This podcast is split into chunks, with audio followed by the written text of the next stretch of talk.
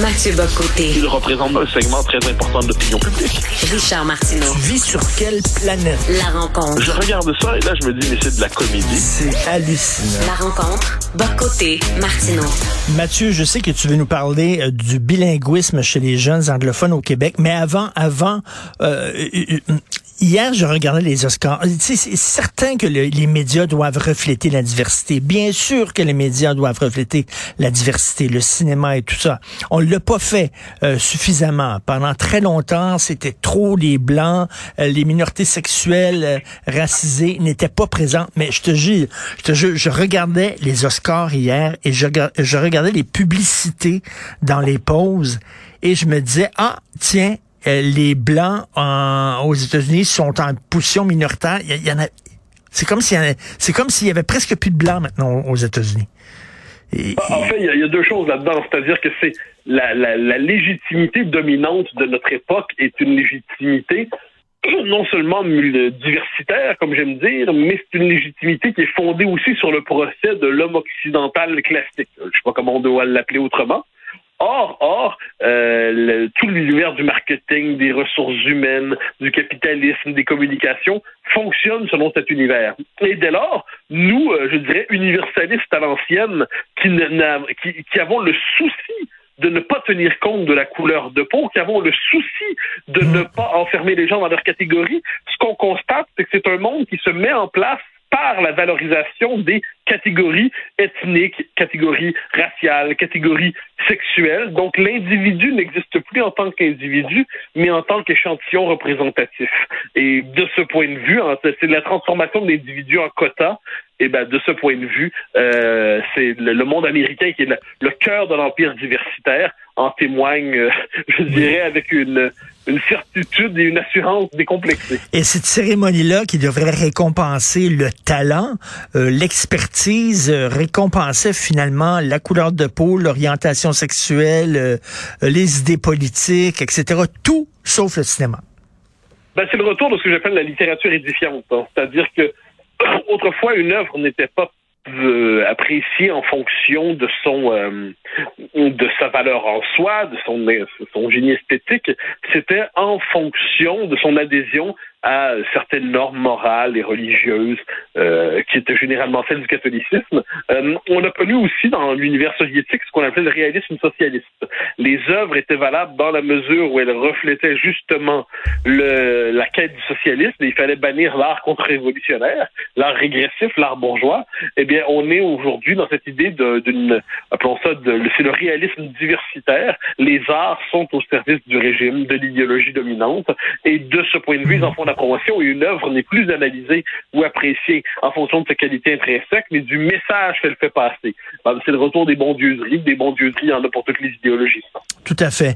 Euh, ça fait des années qu'on nous dit que les jeunes anglophones qui sont restés au Québec, le ceux, les, les autres sont partis, ceux qui ne voulaient rien savoir du français, mais qu'on nous dit que non, les anglophones sont très, très, très bilingues en très forte majorité. Or, il y a des chiffres qui sont sortis qui démentent totalement euh, ce mythe? Ah oui, c'est le moins qu'on puisse dire. Hein. Et là, c'est une espèce de... En fait, ce sont tous les mythes associés à la loi 101 qui se décomposent devant nous. La loi 101 qui était, puis qui une grande loi qui assurait le statut du français, qui, devait en faire langue, le, français langue commune, qui devait poser même, qui, ne devait se déployer pleinement dans l'indépendance du Québec. Moi, j'ai oublié que pour le docteur, le docteur Lorrain, c'était ça. Eh bien, aujourd'hui, on voit à quel point elle a été ses limites, à quel point elle a été une illusion à bien des égards, et plusieurs mensonges qu'on se comptait à nous-mêmes pour nous faire croire qu'on progressait collectivement, ben, se décomposent sous nos yeux. Et se décomposent pourquoi et de quelle manière? Eh bien, là, on se rend compte que le français n'est pas, n'est pas nécessaire au Québec, c'est même pas dans les faits la langue officielle, parce qu'on peut fonctionner avec l'État dans les deux langues, même si on n'est pas membre de la minorité historique anglaise et les jeunes anglophones évoluent dans une réalité, Montréal, qui est une réalité où le français est dans situation minoritaire, en situation même, je dirais, c'est le retour à la langue dominée.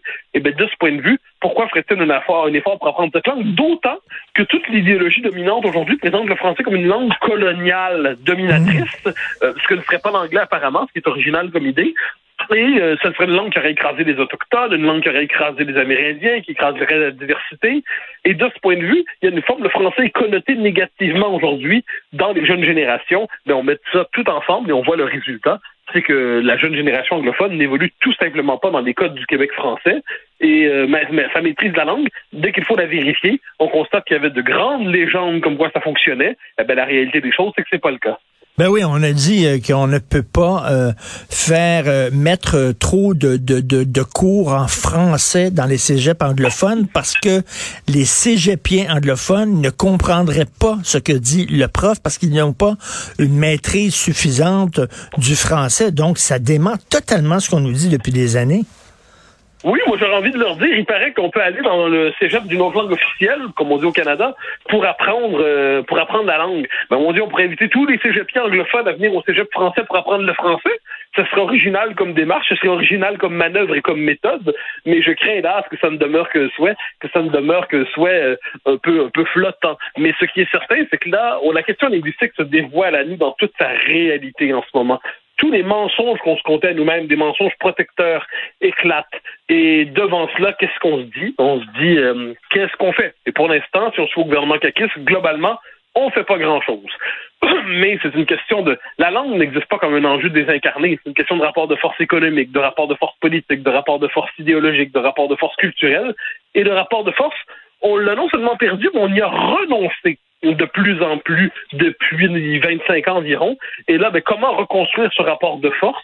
Je pense que c'est l'enjeu de toute pensée nationaliste sérieuse.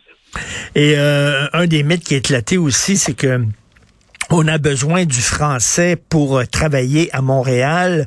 On a besoin du français pour avancer, aussi avoir des promotions, se retrouver en haut de l'échelle sociale, que c'est plus comme avant. Maintenant, c'est en français que ça se passe. Mais Michael Rousseau a prouvé absolument pas. Euh, ça fait 14 ans qu'il est à Montréal, jamais parlé un mot du mot de français et ça l'a pas, euh, ça, ça, ça lui a pas nuit. Au contraire. Ah non, mais en fait, il faut, faut, même dire une chose là-dessus. Le, le, le, monde dans lequel on se dessine, c'est un monde qui va produire des tonnes de petits Michael Rousseau.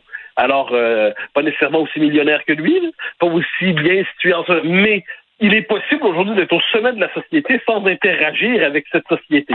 Euh, c'est le retour d'une logique coloniale. Il faut, faut, dire les choses comme elles sont.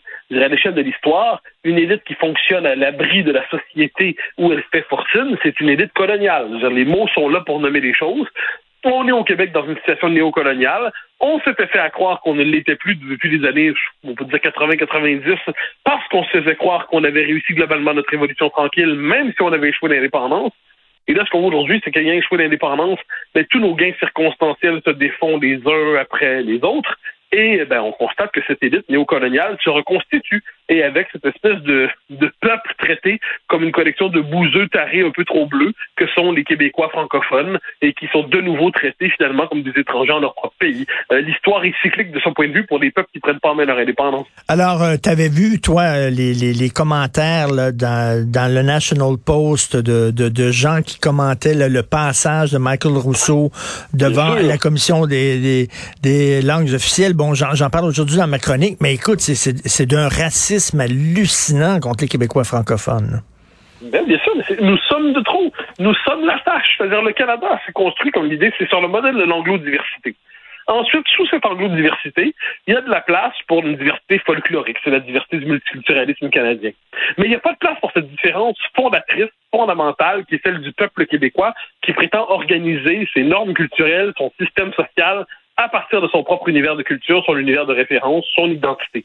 Ça, c'est vu comme une identité discriminatoire, une identité discriminante qu'il faut démanteler pour la reconvertir dans les paramètres du multiculturalisme canadien. Et ça, c'est tout le sens du régime de 1982, et on y est aujourd'hui plus que jamais. Et à travers ça, ben, ceux qui s'entêtent à défendre le français sont vus comme des racistes. On est quand même dans cette situation géniale en Amérique du Nord, où ce sont ceux qui défendent l'exception québécoise qui sont vus comme des racistes, des nationalistes ethniques, des, des figures de régression, des xénophobes, des anglophobes.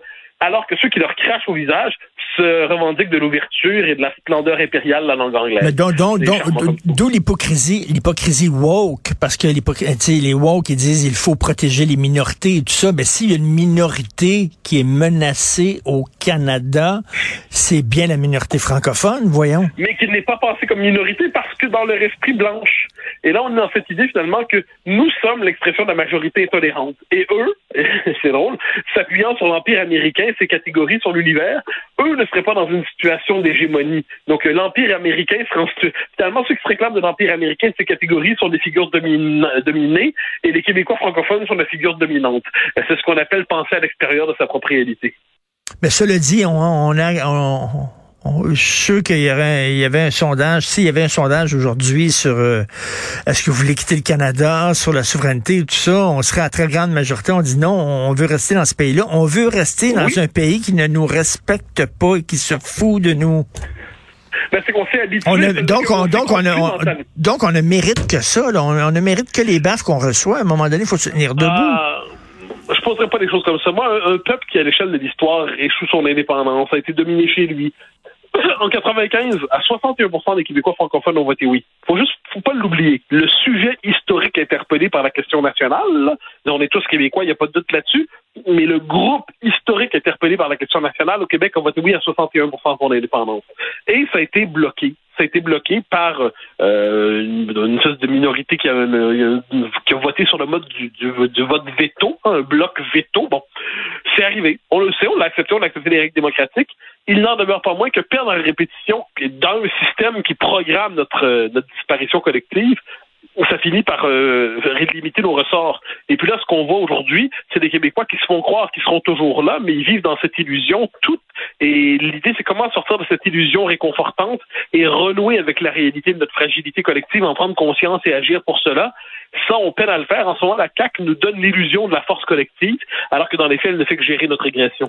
Euh, Mathieu, en terminant deux minutes sur la politique internationale, Joe Biden a été très clair. Il a dit que Poutine est un boucher, un criminel de guerre et qui espère qu'il va perdre le pouvoir. Et là, Macron dit non, non, non, on dit pas ça, faut pas parler comme ça, etc. Je dis, comment ça? C'est un boucher? Point final. Ben, attendez, si je peux me permettre, les premiers à avoir dit on dit pas ça, c'est la Maison-Blanche. Hein. C'est-à-dire, euh, Biden a dit euh, il faut changer le régime, donc euh, Poutine est un, est un problème, il faut le tasser. Et la Maison-Blanche a corrigé Joe Biden je, je, je, dis ça comme ça, hmm. c'est quand même assez intéressant. C'est-à-dire, autrement dit, Joe Biden, un homme dont on ne doutera ni de la lucidité ni de la pleine vivacité intellectuelle, euh, a, été, a, été, a été trop, trop hein, ce qui est le propre d'un homme comme lui, et la Maison-Blanche l'a corrigé. Pour une raison simple, c'est que si on annonce en plus qu'on veut un, changement de régime à Moscou, bon ben, essayez de faire la paix dans les prochains temps avec ça dans le viseur. C'est, c'est, c'est. Alors moi, je, je trouve que là-dessus, finalement, le, celui qui est la figure responsable dans la crise en ce moment, c'est plus Macron que, que Biden, pour une raison simple, c'est que les, Européens euh, condamnent sans la moindre doute ce qui se passe en Ukraine, mais sont, sont aussi condamnés à, vivre sur ce continent-là. Ils en ressentent pleinement les effets, et de ce point de vue, ils essaient d'éviter le, la pousser vers l'extrême. Et on dirait que Joe Biden, dans un moment d'égarement, s'est permis une formule comme celle-là. On voit que la Maison-Blanche elle-même l'a corrigé. Il a, il a échappé. C'est pas retenu. C'est un pet sauce verbal. Ouais, ouais, tu dire ça comme ça? Oui, il y, y, aurait moyen d'en faire un concept. Merci, Mathieu. Bonne journée à demain. Bye bye. Salut.